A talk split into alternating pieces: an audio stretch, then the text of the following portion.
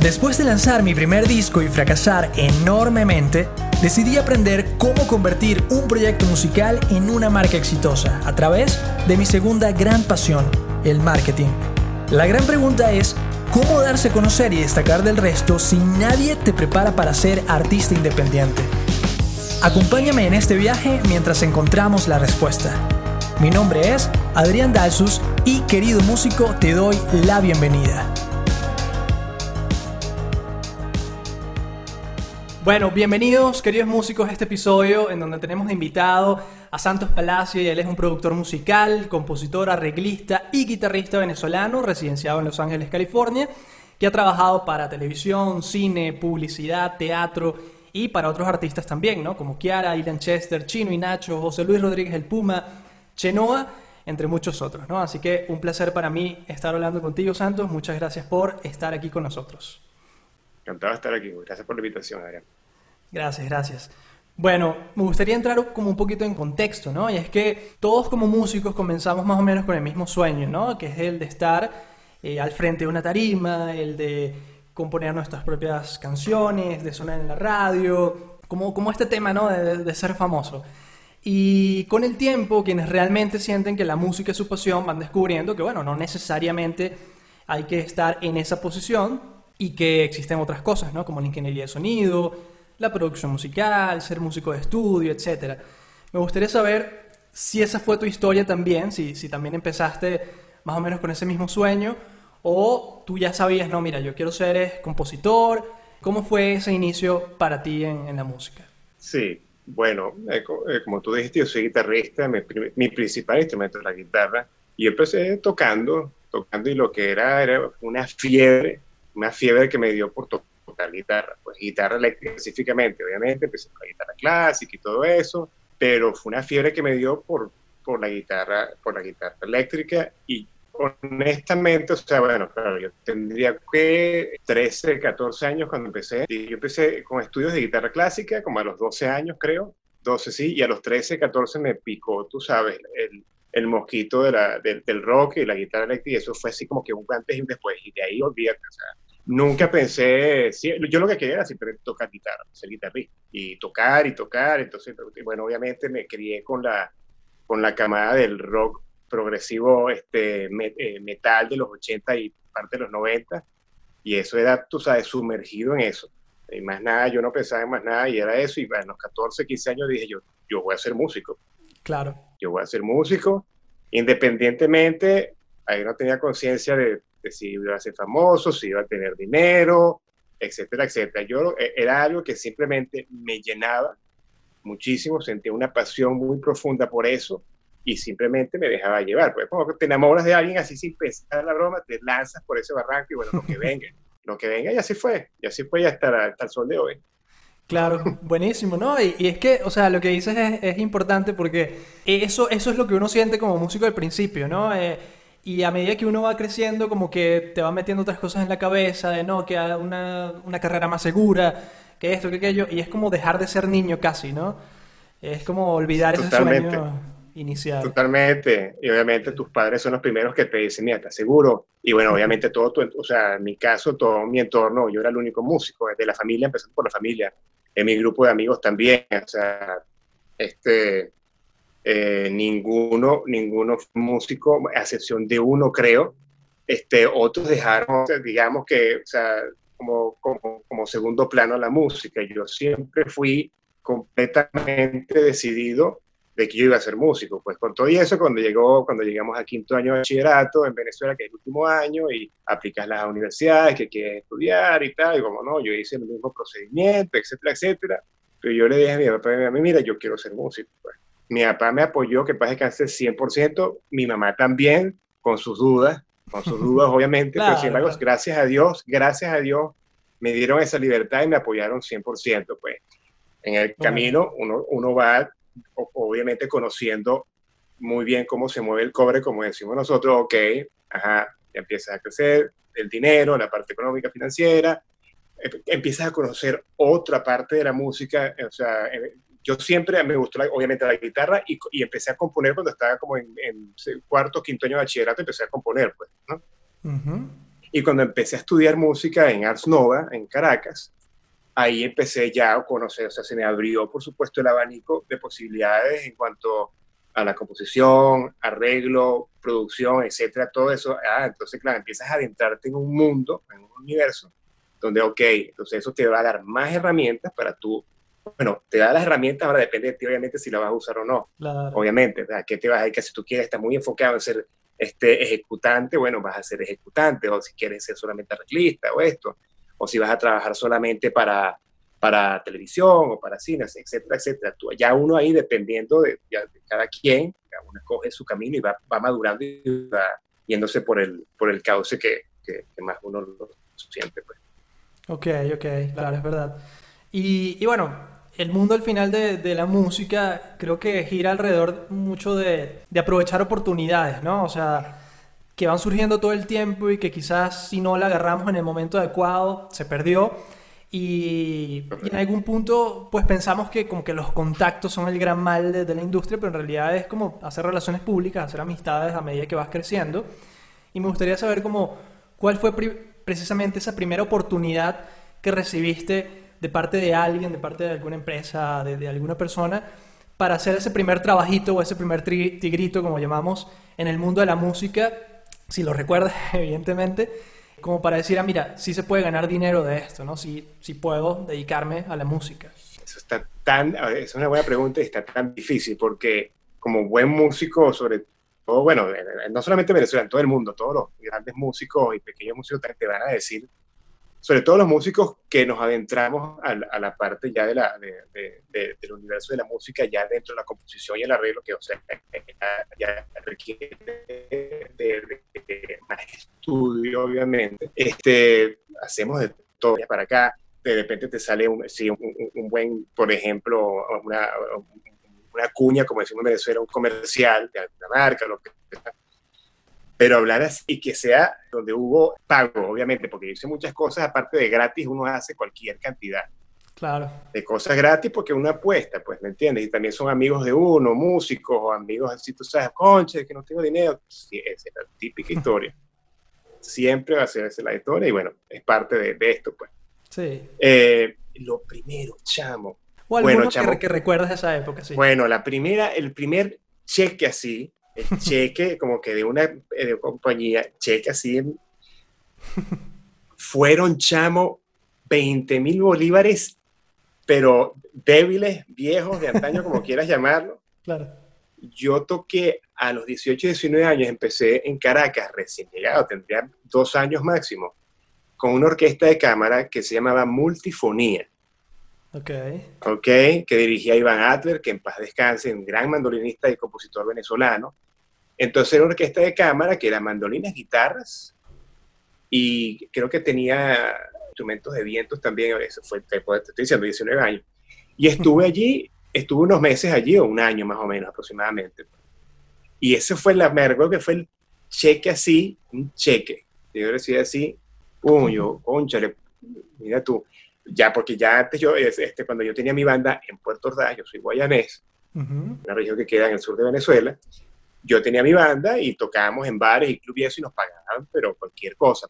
Nosotros lo que queríamos era tocar. Nosotros eh, tendríamos 16, 16, 17 años y le abrimos que sí a, bandas eh, reconocidas venezolanas como Zapato 3, Aditus y pagaban tres lochas. Nosotros lo que queríamos era abrirle a Aditus y abrirle a Zapato 3, ¿me entiendes? Claro, eso, claro. eso, era lo que queríamos hacer. Éramos unos chamos de bachillerato, no estábamos persiguiendo nada de eso, pero ya después, obviamente. Pero sí, el primer, ese es el primer cheque que yo tengo de, Wow. Multi, de multifonía. Si alguien, si alguien lo llega a ver, bueno, a decir, púnchale. Claro, claro. Buenísimo, porque entonces, fíjate, el, primer cheque fue como ejecutante, entonces, fue como... Total. Todavía quizás ni, ni, pensando en el tema de composición, ni de producción, ni de nada, ¿no? Sí, sí, ya estaba, estaba estudiando, de hecho, estaba ah, estudiando eso y ya, yo, ya yo componía, de hecho. Ah, sí, sí. Ok, ok, ok, perfecto. Y hablando precisamente de ese tema de composición, de producción, ¿Cuál fue como, como ese primer trabajo, o más que trabajo, como esa primera conexión que, que te haya ayudado a decir, ok, por aquí puedo, puedo empezar a, a hacer carrera, ¿no? ¿Fue la televisión? ¿Fue por dónde te especializaste? Sí, eh, me acuerdo. Otra experiencia que tuve que conecta la, parte del performance con la producción fue una vez con Héctor um, Hernández, eh, un bajista, compositor, arreglista venezolano muy conocido y muy querido, que en paz descanse. Héctor Hernández a mí me agarró una vez, y estaba empezando a tocar flamenco. Entonces, él estaba produciendo una cantante y, uy, Inira, Inaria, perdón, si lo llegué a ver y no me acuerdo de, bueno, pues, estoy hablando eh, más o menos bajo la misma, eh, dentro de la misma fecha de con Tifonía, de hecho. Ok, ok. El día sí, de, 19, 20 años. Este, entonces, fuimos a un estudio en la Calif en, en Boleita Sur, eran de los Morochos, no me acuerdo el nombre de los Morochos, eran conocidos ellos, unos, hermanos Morochos que tenían un estudio de grabación, pues entonces Héctor Hernández estaba produciendo un EP para esta cantante y necesitaba en dos canciones una guitarra un poquito flamencada, con ciertas líneas melódicas, etc. Yo fui para allá. Y fue mi primera vez la banda así como, como profesional, así, ¿entiendes? Eh, y vi ahí la, la, la, cuestión de producción, etcétera, etcétera. yo, cónchale, está interesante esto.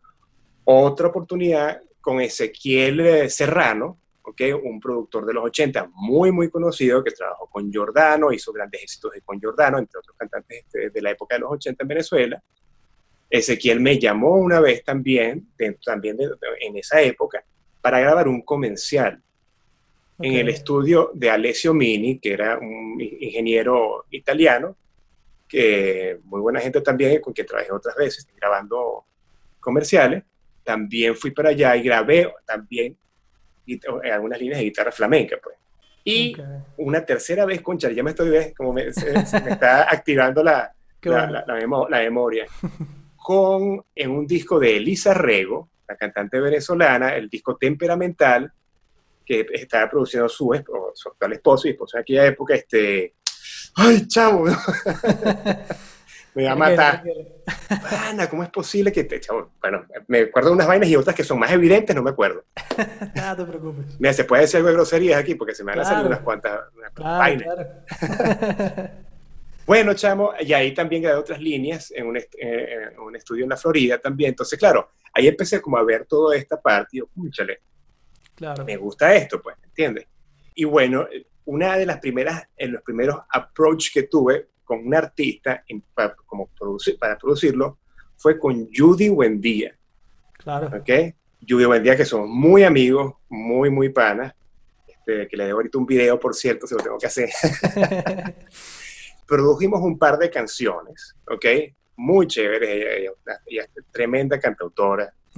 Hicimos dos canciones, me acuerdo, que, que, que tuve la oportunidad de producir y teníamos ya un equipo de trabajo con, yo le digo, mi socio este, Carlos Tato García, estaba también involucrado Arturo Soto, eh, Gustavo Borrero Gabo el Bajo, yo hice toda la programación y eso, y, en los estudios Buenavista Estudio de, de, Carlos Eduardo Naí allá en Bellomonte, y eso fue como mi primera así como que acercamiento a, trabajar con artistas y a producir un artista, fue con Judy Buendía. Y, y, esa, y esa primera producción como tal, o más bien, yendo incluso un poquito más atrás, ¿cómo, cómo fue entonces ese primer acercamiento a la producción, habiendo estudiado precisamente eh, composición y música en general, ¿no? ¿Qué, fue eso que dijiste?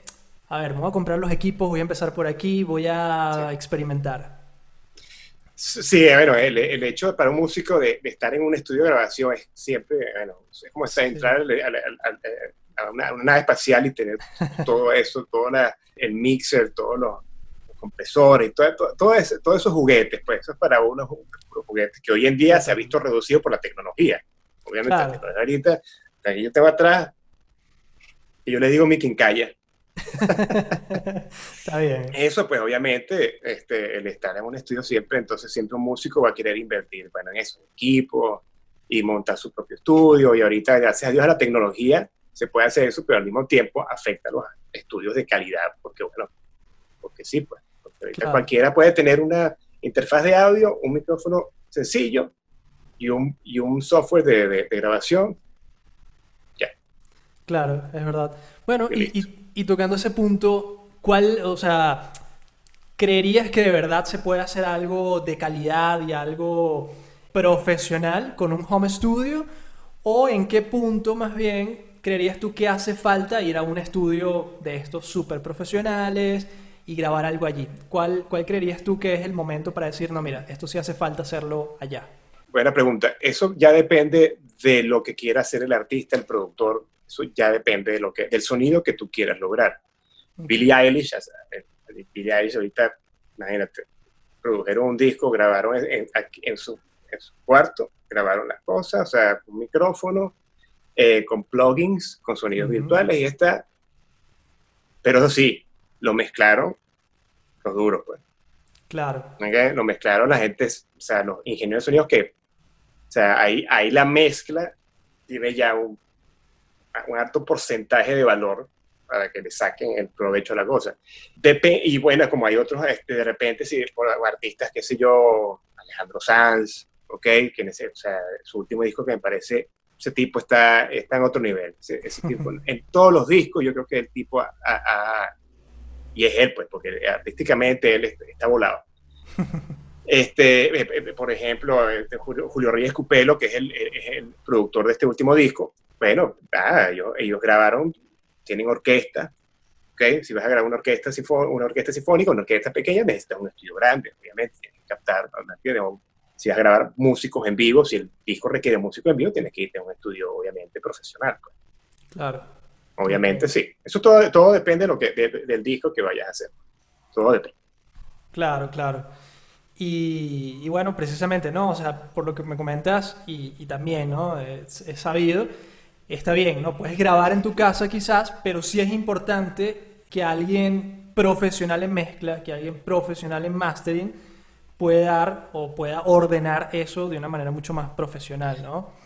Obviamente. Obviamente, que, o sea, los elementos o los escalones de una producción, está, obviamente, concebir, por ejemplo, un disco de un artista pop, concebir las canciones, tener un catálogo de canciones, después viene la parte de la preproducción, qué se hace con esas acciones, con esas acciones esas canciones, qué estilo va, para dónde van a apuntar en el estilo, eh, analizar cada una de las canciones, hacer el arreglo, etcétera, etcétera. Y ahorita hoy en día se, se, hace un, lo que llamamos una, una maqueta o mock-up, ¿ok? Con instrumentos virtuales. Y después de allí, obviamente, se pasa al estado de la producción, que es grabar todo lo que tenga que grabar, etcétera, etcétera. Y bueno, después la mezcla, ¿ok? Es importantísimo.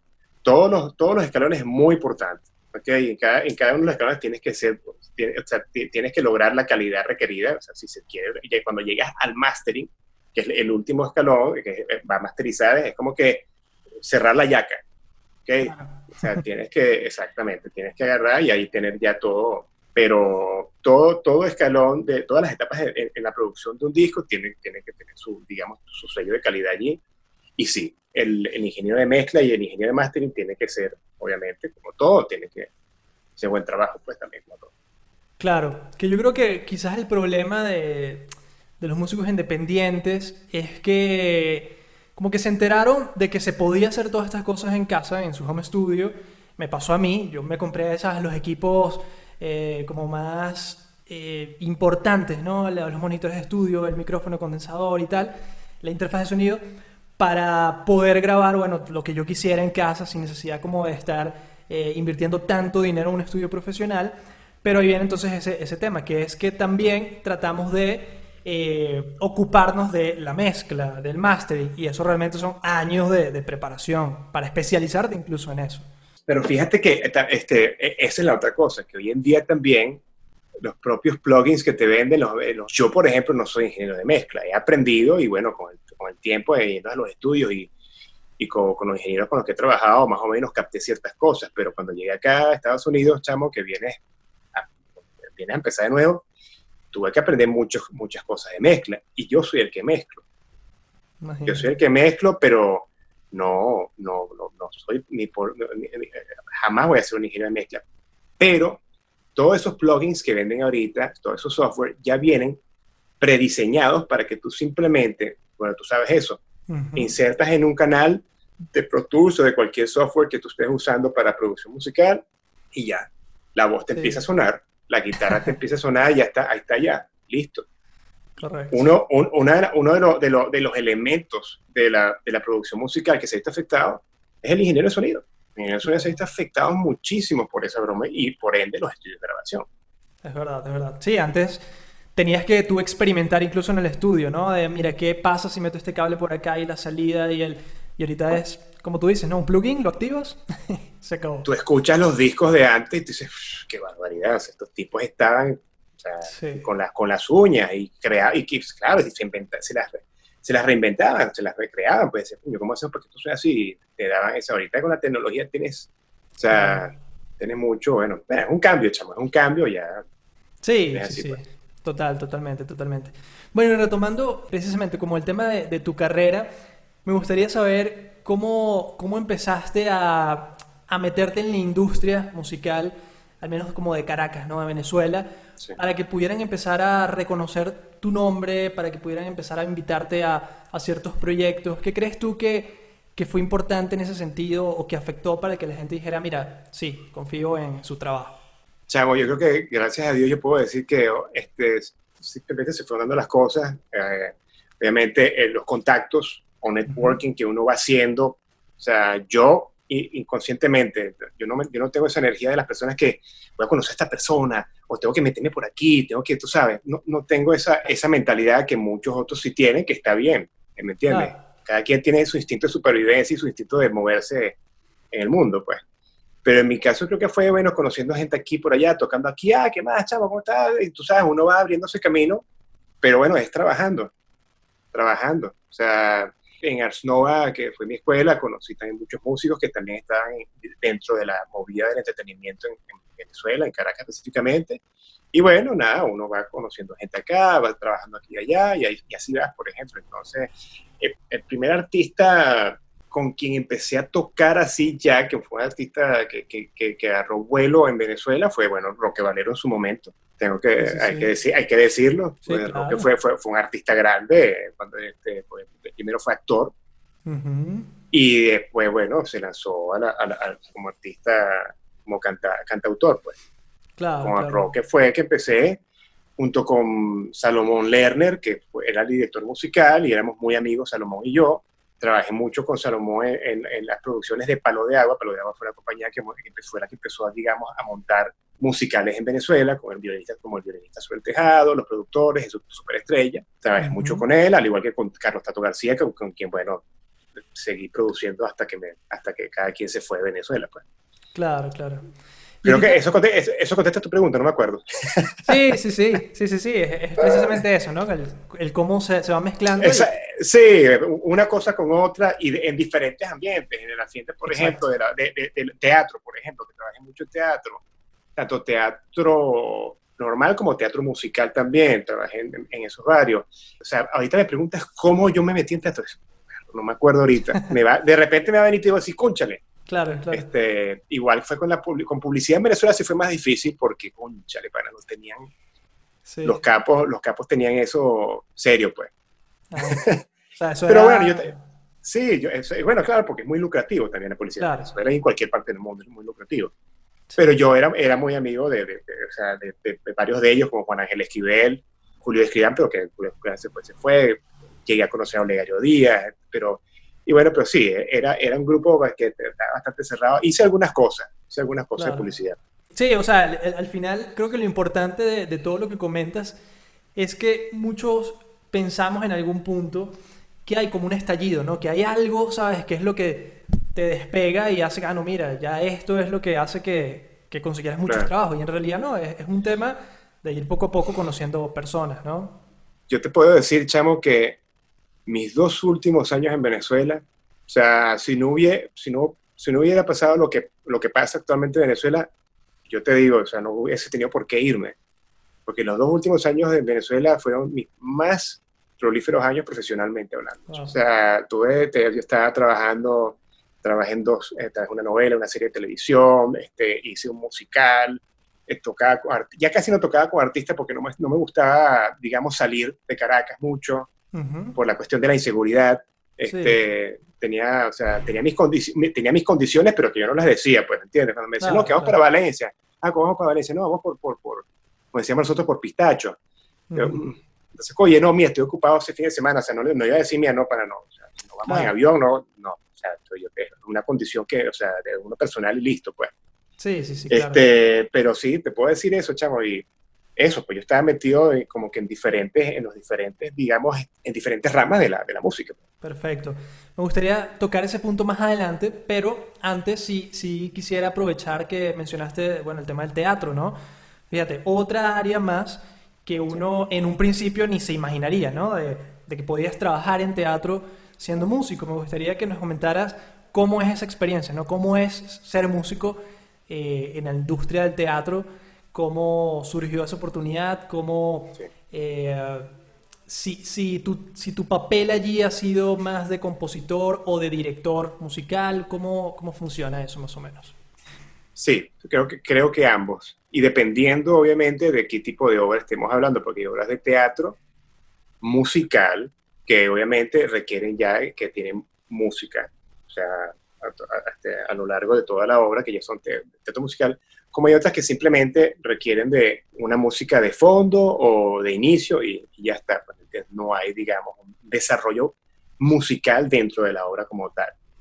Que, que, fue, que hubo varios casos parecidos, pero sí tuve mucho que ver con el teatro, como el teatro musical, tanto a gran escala, llámese a gran escala de, de un musical como tal, como lo fue Casi Normal o Next to Normal, que se hizo en Venezuela en el 2014, 2015, con, que, fue, que, es que es una obra de Broadway que se llevó a, que, se, que se produjo en Venezuela, pues con, que bueno, una de las protagonistas fue Karina, la cantante Karina, pues. Que ahí, obviamente, ahí no hay nada que componer, ya eso es una obra que tú rentas, tú alquilas, tú pagas los derechos para tú montar esa obra en un tiempo determinado. Y después de ese tiempo determinado ya, o sea, si tú quieres volver a montar la obra, tienes que volver a pagar, ¿ok? Y tú pagas y te, envían las partes de los músicos, te envían el score, todo eso. Eso es un negocio. Pues. Ahí básicamente trabajé como director musical y bueno, ejecutante también, porque o sea, dirigí, o sea, montamos la obra, yo monté la obra en la parte musical, el director fue Marcel Raskin, la productora fue Claudia Salazar, este, Willy Croes. Ahí está. el, esposo, el esposo de Elisa. Muy bien. ¿Cómo se me va a olvidar? Yo decía, yo, en algún momento, apenas se me venga, se lo voy a decir. listo, Willy. Perdón, chao. Ahí está. este, volviendo al tema. Entonces, bueno, y también, bueno, obviamente como director musical en vivo, pues, ¿no? Que ya es otra cosa también, pues, muy interesante. Eso, o sea, un musical así de a gran escala es súper, es, es, un reto, es un reto porque es todo en vivo, chamo. Claro. Ahí no hay misterio de nada. Y los actores también, todo el equipo de producción, todo eso es en vivo, ay, no hay para dónde Claro, claro, claro. Bueno, y, precisamente, ¿no? Con, con, todo este tema de, de este tipo de trabajos que ya no son, digamos, tan control Z, y arreglar, sino que es un tema en vivo. ¿Te, ha pasado algo, alguna anécdota que, que, recuerdes que tú digas, wow, esto, aprendí de esto y más nunca lo hago? O mira, me salió bien, voy a repetirlo. ¿Qué anécdota recuerdas? Sí, bueno, eh, bueno, entre, entre, las obras de teatro musical que estuve involucrado, una que tuvo mucho éxito fue La Lupe, La Reina del Desamor, con María Casemprún, ¿ok? Tuvimos tres años con esa obra, chamo. Parece, es, una obra, es una obra pequeña, era ella, es un monólogo musical, es ella sola. Y bueno, obviamente la banda estaba ahí en vivo, pues, ¿no? Una de las últimas funciones, echamos en el Teatro Chacao, se fue la luz. Uh. se fue la luz. Y era, y se fue la luz justo en el cue, llámese ah. cue, es el momento en que empieza ella a cantar, que yo hago así, estoy viendo a los músicos, y cuando va a soltar, ella se quedó así, con las manos abiertas así. Chamo, y se ve, uh, Oh. Chamo, todos así, Mariaca, chamo, o sea, se quedó así. Sin nada, yo de repente veo a un lado que la mesa de, eh, eh, la, mesa de mezcla, es el mixer, estaba prendido del, ingeniero de sonido, del ingeniero sonido de monitores, de Alonso La Cruz en ese momento. Coño, aquí hay luz, eh, aquí hay luz. Yo dije, vea Mariaca que estaba todavía así. Eso fue cosas de segundos, chamo. Eh, le dije a los músicos, vámonos, me dije, coño, un, dos, tres, y, este, ah, mentira, porque yo ahí decía, un tío, yo decía, La Lupe, y salía Mariaca, entonces, La Lupe, y salía a cantar Mariaca, ¿no? Entonces yo dije, La Lupe, para, para, para, vamos, y Mariaca captó la vaina y empezó a cantar, Y, entonces, claro, eh, de repente se empezó a escuchar y no había luz. O sea, la luz del teatro no funcionaba, pero las cornetas estaban funcionando, chamo. Ok, el sonido seguía allí. El sonido seguía, entonces, claro, porque la, la, planta se activó. Yo también escuché cuando la planta se activó. chamo, eso fue, sin exagerarte, de 5 a 7 segundos y eso fue, vámonos, ah. esto sigue, esto tiene que seguir. Claro. Y pana, chamo, la gente como que no se dio cuenta. De hecho, hace, hace, hace pocos días tuvimos una reunión de hecho, el reencuentro entre eh, Mariaca, Dayana Piñero, la productora, y Magali Serrano, que fue asistente de dirección, nos reunimos y estamos recordando esa, esa anécdota. Wow. Pues. Y en, y en, Casi Normal también, Casi Normal pasó, por ejemplo, creo que con Laura Guevara, que era una de las protagonistas, que, creo que se, pasó el cue, chamo, y ahí hay que, y tú tienes que, o sea, en el momento tienes que tener la chispa, y no solamente uno como el director, sino todos. Los músicos y los actores tienen que estar, o sea, conectados para cuando yo de repente, que se pasó el cue, pasemos al otro, tres, cuatro, y lanza y, y, el actor tiene que estar ahí pila. Claro. También, ¿me entiendes? No, no es solamente uno que está como que liderizando la parte de la música, no. Todos tenemos que estar, eh, hay un hilo conector ahí, pues, ¿entiendes? Que si él tiene que estar, o sea, y, perfecto, pues, o sea, y eso es lo que hace el ensayo de la obra un millón de veces para que tú puedas tener esa flexibilidad de cuando hay un error, te puedes moverte adelante, ¿entiendes? Te prende una curva y resuelves. Pues. Wow. Eso es lo bonito del teatro musical. Eso es lo bonito del teatro musical, es que es, esa energía del en vivo, chamo. Igual que tocar en vivo también con los otros artistas, es la misma cosa. Claro, pero, pero en una, digamos, una dinámica un poquito hasta más complicada porque estás tocando o estás interpretando junto a actores, ¿no? Claro, claro. Que quizás no te están viendo como, como pudiera ser en una banda normal. No te están viendo ni nada, eso es conexión, eso que tienes que estar conectado con la obra y con el momento y todo. Wow, increíble. Y tienes que resolver. Sí, eso es muy bonito. esas son cosas muy bonitas, la verdad. Eso son que yo sí lo volvería a hacer. Uf, muchacho. no, y esa anécdota que cuentas cosas de venezolanos, ¿no? Cosas que pasan. Bueno. wow. ¿Y, ¿Y qué otras anécdotas recuerdas así que más allá del teatro, quizás en temas de, publicidad, de televisión, de películas, que hayas participado, que, sientas que valga la pena mencionar para que otros aprendan también de, eso. Bueno, me pasó con, la, eh, con el relanzamiento de una marca, una compañía grande en Venezuela, No, no puedo decir el nombre, pero los, los creativos, los creativos querían una música muy específica y mandaron la referencia.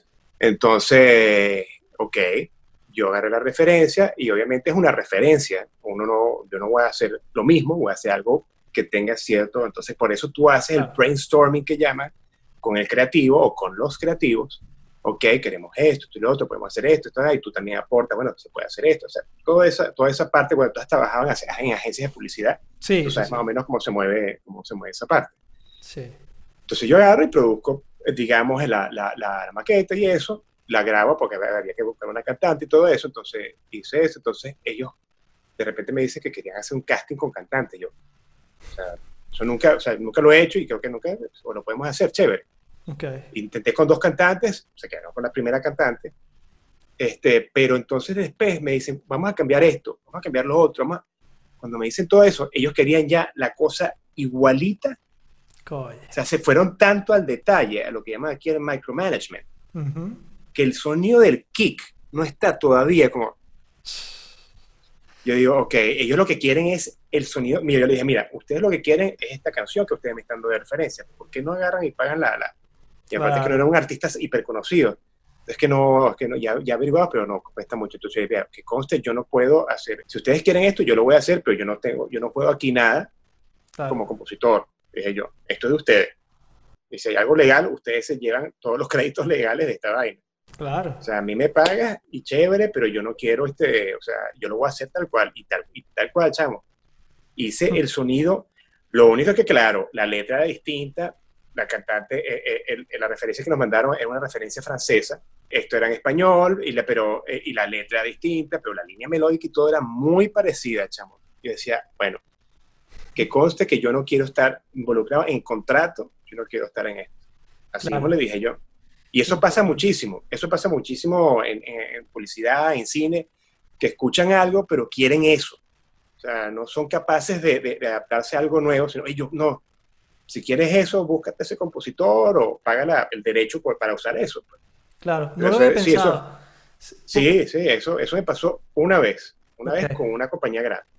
Imagínate, no lo había pensado porque en verdad eso, en el mundo de la publicidad pasa mucho con los logos, por ejemplo, con el diseño gráfico, ¿no? Que dice, yo quiero que mis redes, en este caso, ¿no? Más actual, se vean como esto. Y haces algo distinto, una propuesta basada en eso, y cuando muestras, no, es que yo lo quiero más, te das cuenta de lo que estás, lo que estás contando, ¿no? No quiero los mismos colores, quiero el mismo, la misma tipografía y tal. Y pasa entonces lo mismo con la música, ¿no? Sí. Eh, wow, difícil, ¿no? Sí, sí, sí, sí. Bueno, tienes que negociar, pero tú tienes que estar también muy, o sea, tienes que estar claro en eso y tienes que saber que eso, o sea, tienes que, eso que es otra parte del negocio de la música, que son los derechos y toda esa parte, el publishing, las regalías y todo eso, que, es una parte importante.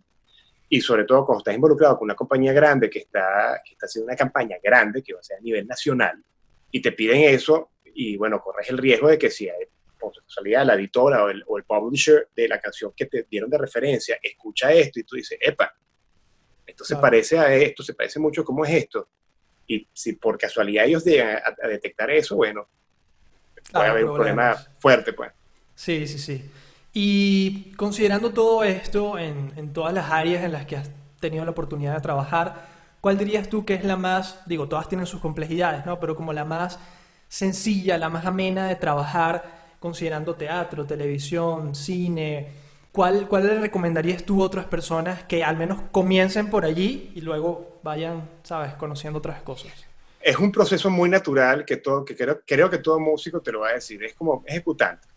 Como ejecutante, uno siempre, porque ah, uno comienza en la música como ejecutante, o sea, el gran porcentaje de los músicos empieza por, un, por el instrumento. Claro. Este, ya sea voz, ya sea guitarra, ya sea piano, ya sea percusionista. Pero yo creo que la esencia está allí, en el instrumento. Entonces, todos los grandes, pues, todos los grandes compositores, todo, inclusive artistas, performers, siempre comienzan ejecutando, pues, siempre. Claro, claro, claro. Sí, tiene todo el sentido del mundo, sí. Después eh, vas, madurando y vas conociendo otras cosas. ¿eh? ah, mira, pues esto también existe. Tú, entonces, bueno, eso es una cuestión muy, creo que es muy, debería ser muy natural. Pero aunque ya ahorita, ahorita ya con tantas posibilidades también eh, tecnológicas, ya muchos chamos ya están directamente, aprietas un botón y ya, está, ya te suena una banda entera tocando una tecla, ¡pa! ya tienes todo allí, pues. Claro, claro. O sea, ahorita también el proceso ya también puede ser distinto. Claro, es verdad. Y retomando un tema que mencionabas hace un ratito, ¿no? Sabemos que la industria musical tiene como distintas sedes, de alguna forma, en, en el mundo. Y de este lado del chargo, en América, tenemos, bueno, en Latinoamérica como Ciudad de México, quizás Colombia tiene por allí también eh, algo importante. Y en Estados Unidos está, bueno, Miami, Nueva York, eh, Nashville y Los Ángeles, ¿no? Entonces, me gustaría saber si el tema de que estés allá es por una oportunidad laboral en su momento o tú decidiste precisamente decir, no, mira, son, es Los Ángeles el lugar y, por qué, ¿no? ¿Cómo es la movida ya en Los Ángeles siendo compositor, siendo productor? Yo siempre quise, quise, yo siempre estuve atraído por Los Ángeles desde que terminé de estudiar en Ars Nova en Caracas. ya, tenía como 24 años cuando terminé en Ars Nova y apliqué, me acuerdo, apliqué a, a varias universidades acá, UCLA, USC, pero bueno, el costo de vida acá es, bastante alto y lo, el costo de, estas universidades es, bastante alto también. Apliqué, apliqué a becas y todo, pero no llegué, o sea, en, creo que fue en, en Southern California, USC, me ofrecía media beca, pero eh, ni siquiera trabajando podía, podía mantenerme. O sea, era prácticamente difícil. Entonces decidí de quedarme en Venezuela. Luego, con el tiempo, Venezuela, lamentándolo mucho, todos sabemos el, el, el cómo es, el estado de salud de nuestro país, bueno, eh, tuve que emigrar, pues básicamente. Esa fue la razón, no fue una razón de... Bueno, es oportunidad, obviamente, es una oportunidad de cambio para, para muchos venezolanos que tuvimos que emigrar, ¿ok? Es una oportunidad de cambio, es una oportunidad de, de, de, conocer un nuevo ambiente que es importantísimo, es importantísimo. O sea, lamentándolo mucho, nuestro país está muy, muy, muy, muy frágil en muchos sentidos y eso, y, eh, el techo es muy bajo, pues lamentándolo mucho. Y, una, de, mi, una de, la, de, mi, de mis intenciones y de mi intención aún era, si yo me voy de Venezuela, en aquel entonces, cuando me recién terminé de graduar, a los 24 años, yo me gustaría ir para Los Ángeles, aprender en Los Ángeles, eh, regresar a Venezuela y a invertir ese conocimiento en Venezuela, pana.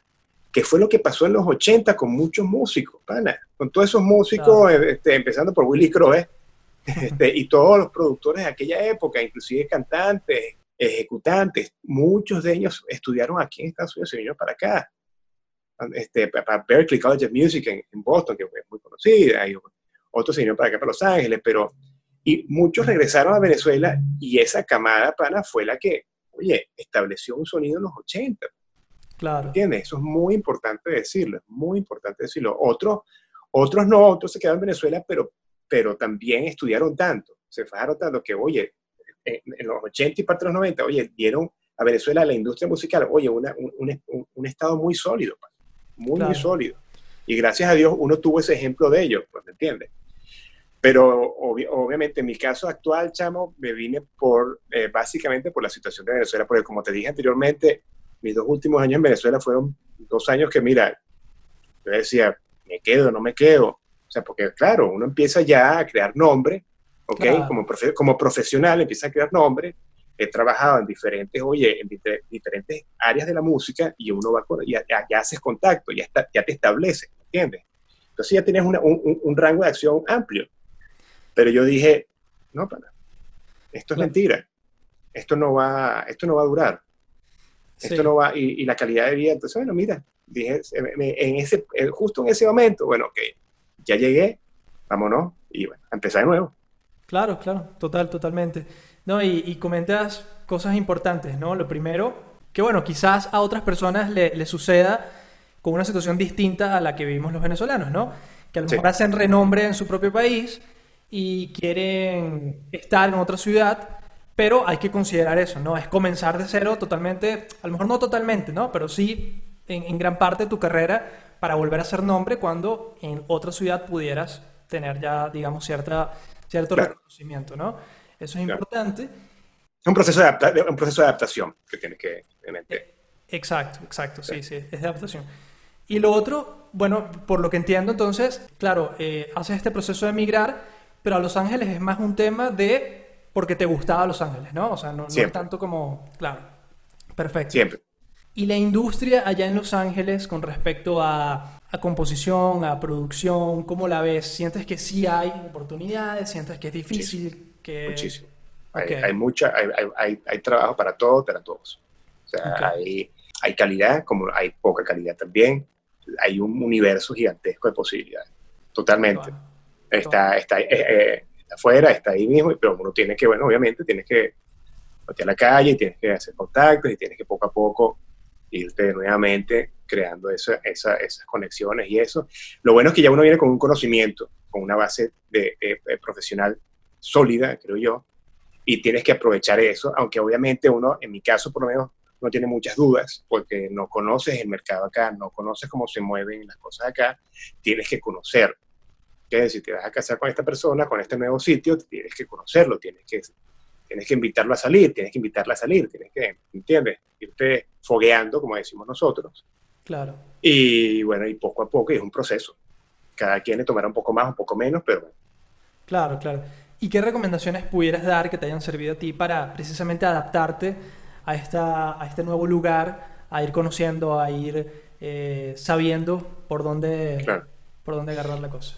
Bueno, primero tienes que estar, este, tienes que estar enfocado en lo que quieres hacer, obviamente. Yo aquí lo que menos he hecho es tocar, fíjate.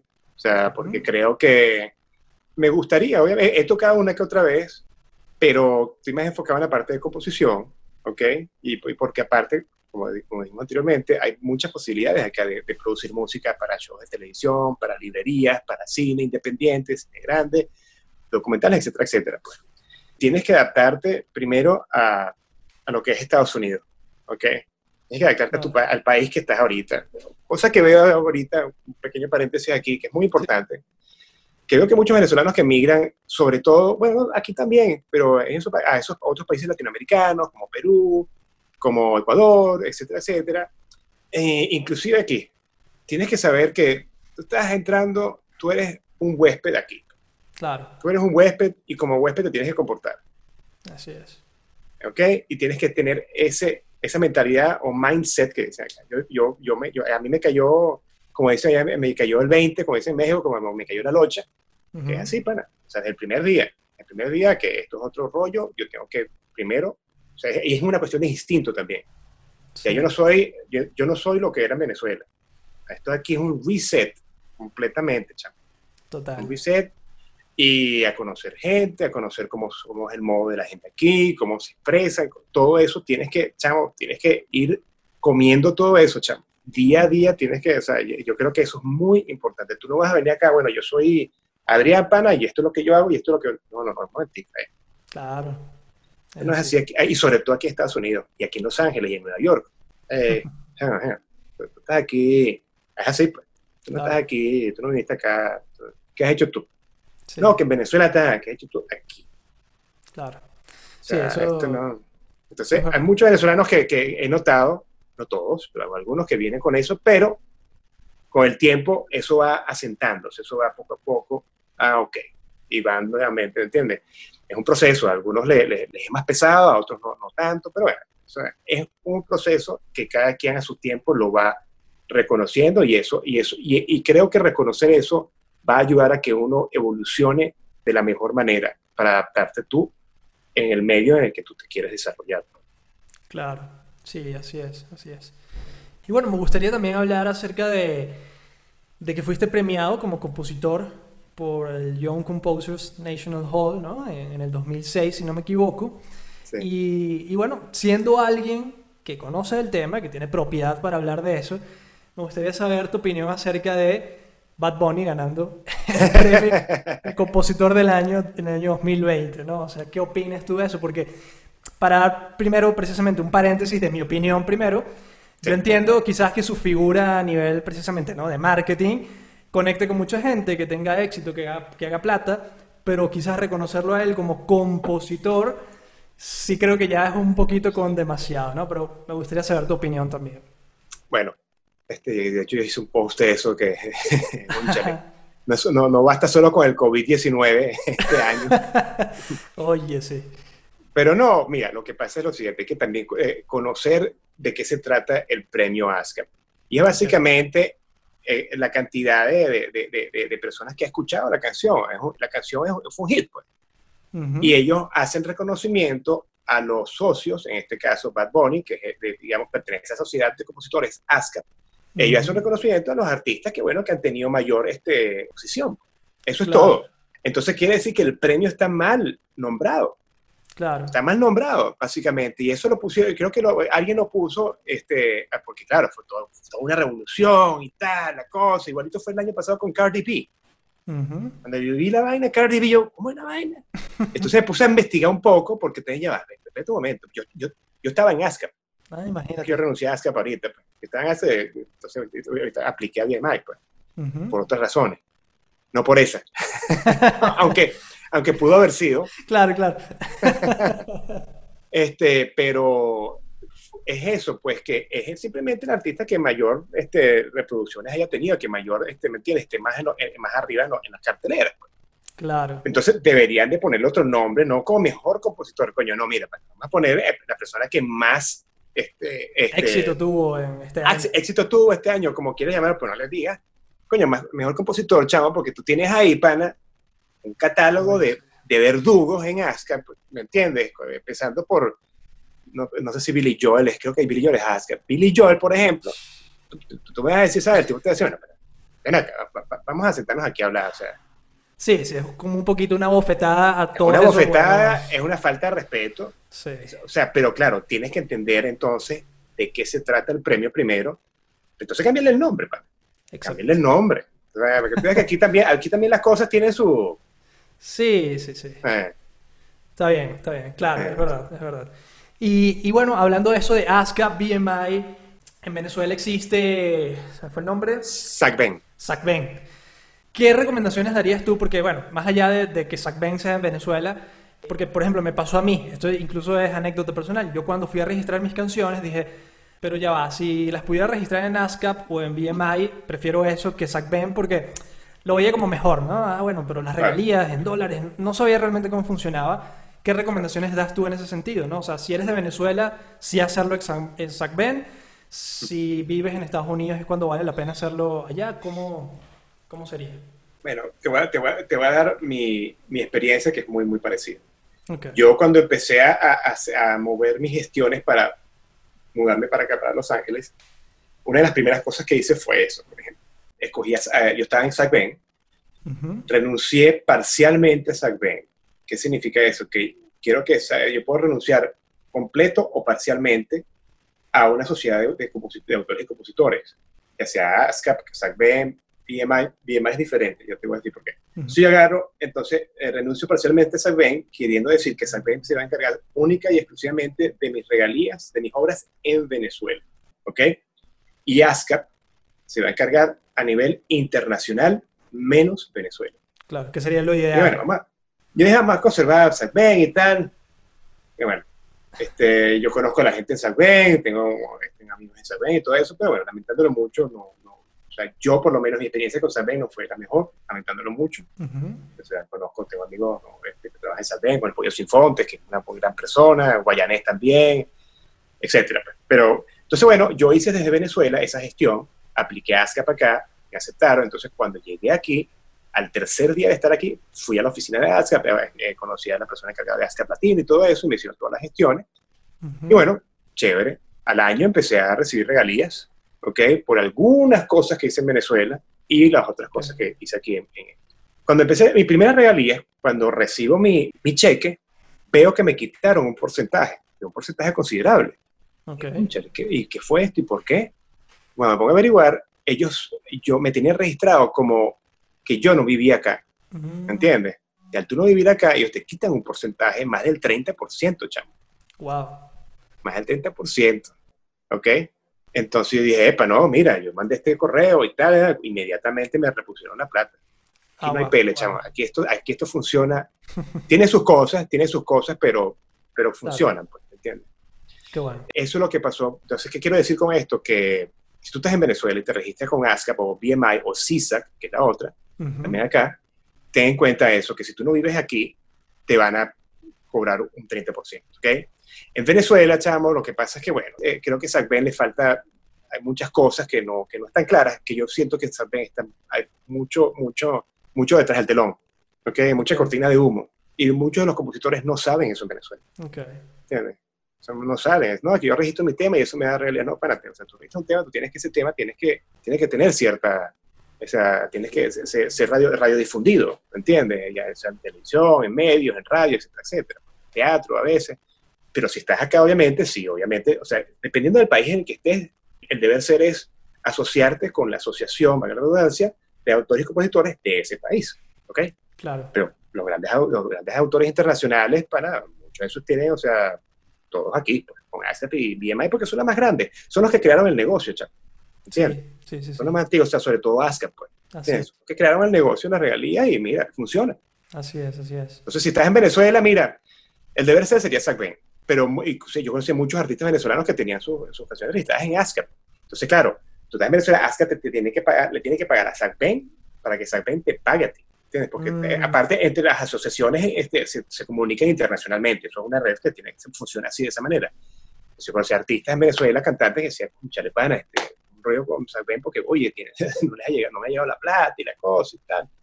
Claro, es otro intermediario más, pues ya por allí. Es el mismo mes, exactamente. Pues, exactamente. Sí. Y Pasa en Venezuela y pasa en otros países en Latinoamérica también. Claro, me imagino, me imagino. Y, y hay muchos, digamos, músicos que quizás están empezando que piensan que vivir de la música tiene que ver o, o, se resume a las regalías o, a los streaming, ¿no? A lo que ganas en Spotify y tal, cuando en realidad no están así. Me gustaría saber tu experiencia en el sentido de si de verdad estas regalías, que claro, en tu caso tú tienes ya décadas de experiencia y muchas fuentes que, que pudieran ser ingresos allí, pero sabiendo esto, me gustaría saber si las regalías realmente tú crees que pudieran ser un ingreso como para vivir de eso o definitivamente hay que decirle a la gente, mira, no, esto es algo extra, esto, ¿cómo, cómo deberían verse las regalías en una carrera musical? Sí, sí, puedes lograr hacer un ingreso y vivir de las regalías, por supuesto que sí. totalmente. Pero bueno, eso, para eso requieres de tener un buen catálogo, ya sea de canciones, ya sea de tracks, ya sea de, música para, para, librerías, ya sea de música para televisión, lo que sea, tienes que tener un buen catálogo y aparte de tener un buen catálogo, que ese catálogo se esté, esté rodando, pues, ¿me entiendes? Claro. Yo, por, yo, por ejemplo, en mi caso, yo trabajo con Music Mind Tracks, que es una compañía acá de dos venezolanos, eh, Eli Calva y Juan Camarano.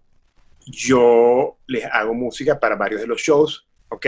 Y bueno, esos shows usan esa música y al usar esa música, ¿ok? En algún show de televisión, eso automáticamente genera un, dinero, ¿ok? Entonces, vuelvo y repito, sí se puede llegar a, vivir, obviamente muchos artistas, muchos compositores viven de la regalía, muchísimo, claro que sí, pero obviamente tienes que componer, tienes que producir música y tienes que, aparte de eso, tener ese catálogo rodando, ¿ok? Tienes que tenerlo afuera. los servicios de streaming es algo muy importante, no pagan todavía, ahorita ASCAP, BMI y CISA, que son las sociedades de autores y compositores aquí en Estados Unidos, lograron en el Congreso y en el Senado, ya ellos introdujeron un bill para que los servicios de streaming, oye, empezasen a pagar lo que tienen que pagar, porque no, o sea, YouTube, Spotify, Apple, Music, todos, todos chavos pagan muy mal. Sí. Muy mal, porque ellos cuando se empezó el, boom del streaming, según entiendo, creo que ellos no se reunieron con eh, lo que llaman los PROs, que son ASCAP, BMI y CISA. Ellos no, simplemente ellos agarraron eh, no sé, no sé en qué, en qué lo hicieron, pero bueno, ellos decidieron que eso ellos van a pagar este porcentaje por cada play que hagan de la canción, por ejemplo. Mm. Igual pasa con Hulu, igual pasa con, o sea, todos los, eh, todos los este, servicios de, eh, no, de cable, no, de streaming de, de video, ¿no? De, series y eso, pues. Que el, el pago es muy bajo, Es muy bajo, pero el alcance es, Claro. El alcance es una locura. Entonces, mejor, paga, mejor paga a un compositor la televisión y el cable el streaming. Sí. El streaming paga, paga muy, muy mal. O sea, un artista nuevo que tenga sus cuestiones de Spotify y eso y tal. O sea, tienes que tener, un, tienes que primero pegar un hit. O sea, y si eres un artista Nobel, que eso es uno en, millones. Y para que, para que puedas generar unas regalías considerables, que, te puedas, pues, que tú puedas vivir, solamente de eso es como que difícil. No, y, al menos he escuchado también, ya no es tan nueva esa noticia, no sé qué ha pasado con eso, pero que también iban a, darle la oportunidad de que los compositores, productores, cobraran por, por esas reproducciones de streaming y no solamente los artistas, ¿no? Ah. Entonces, bueno, habría que ver. Es que eso, el negocio era así, el tú producías un disco, un cassette o como quieras llamarlo, el negocio era, obviamente, la disquera, obviamente es la que es la, que se queda con ese producto porque ella es la que pagó.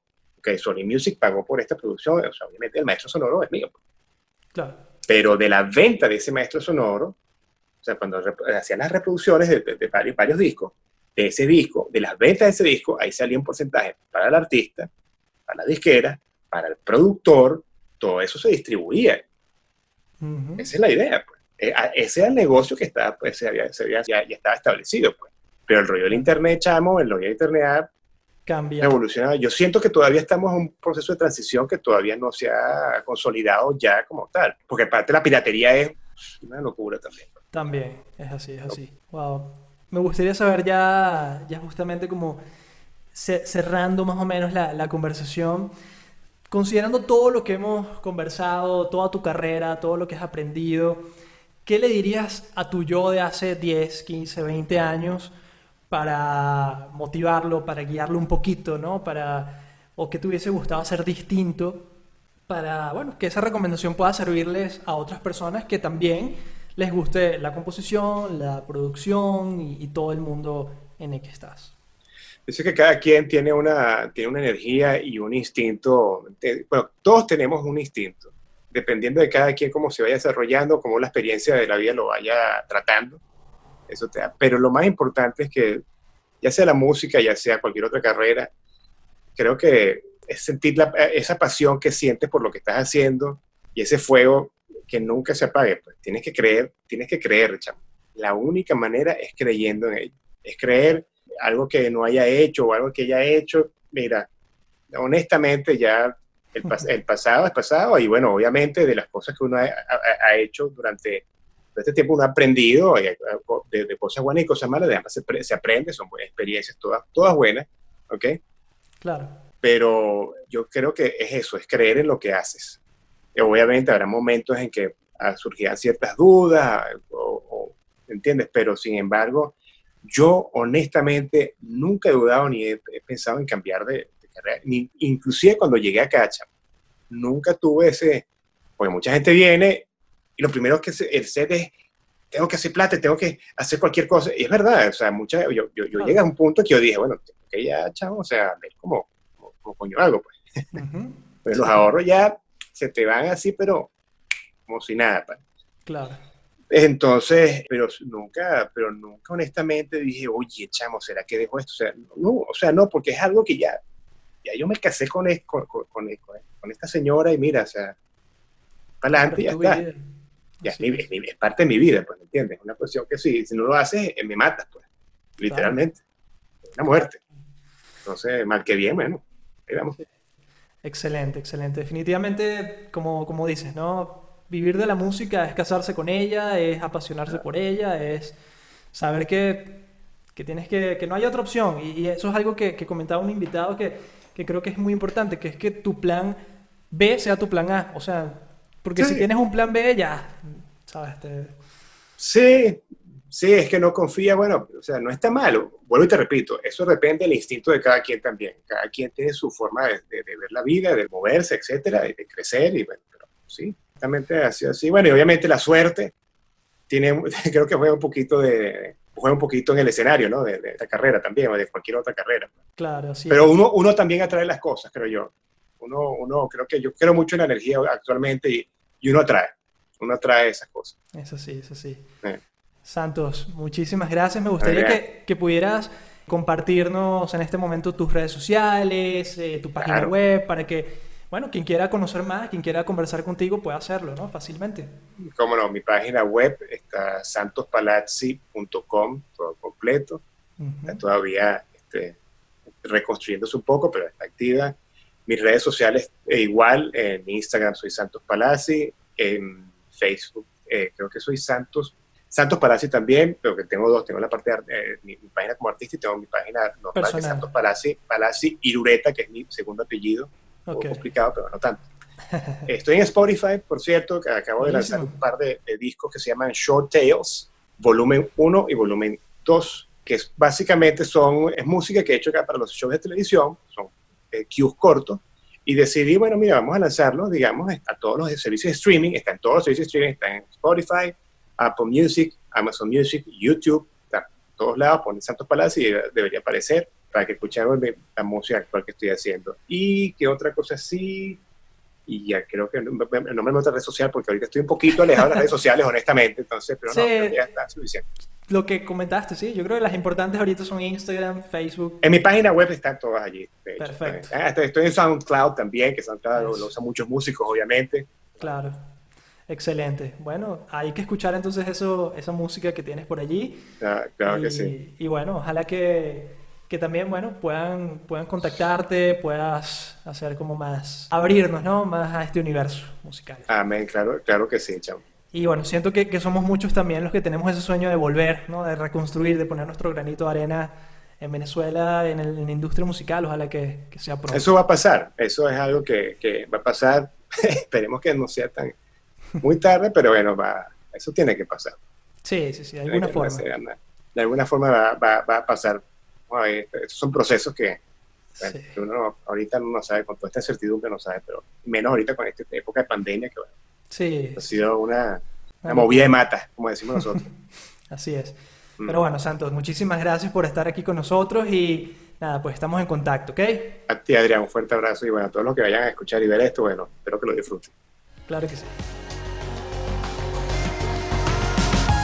Si te ha gustado este episodio, te invito a compartirlo con otros músicos, dejar un buen review del podcast y seguirnos en redes sociales para más contenido de valor.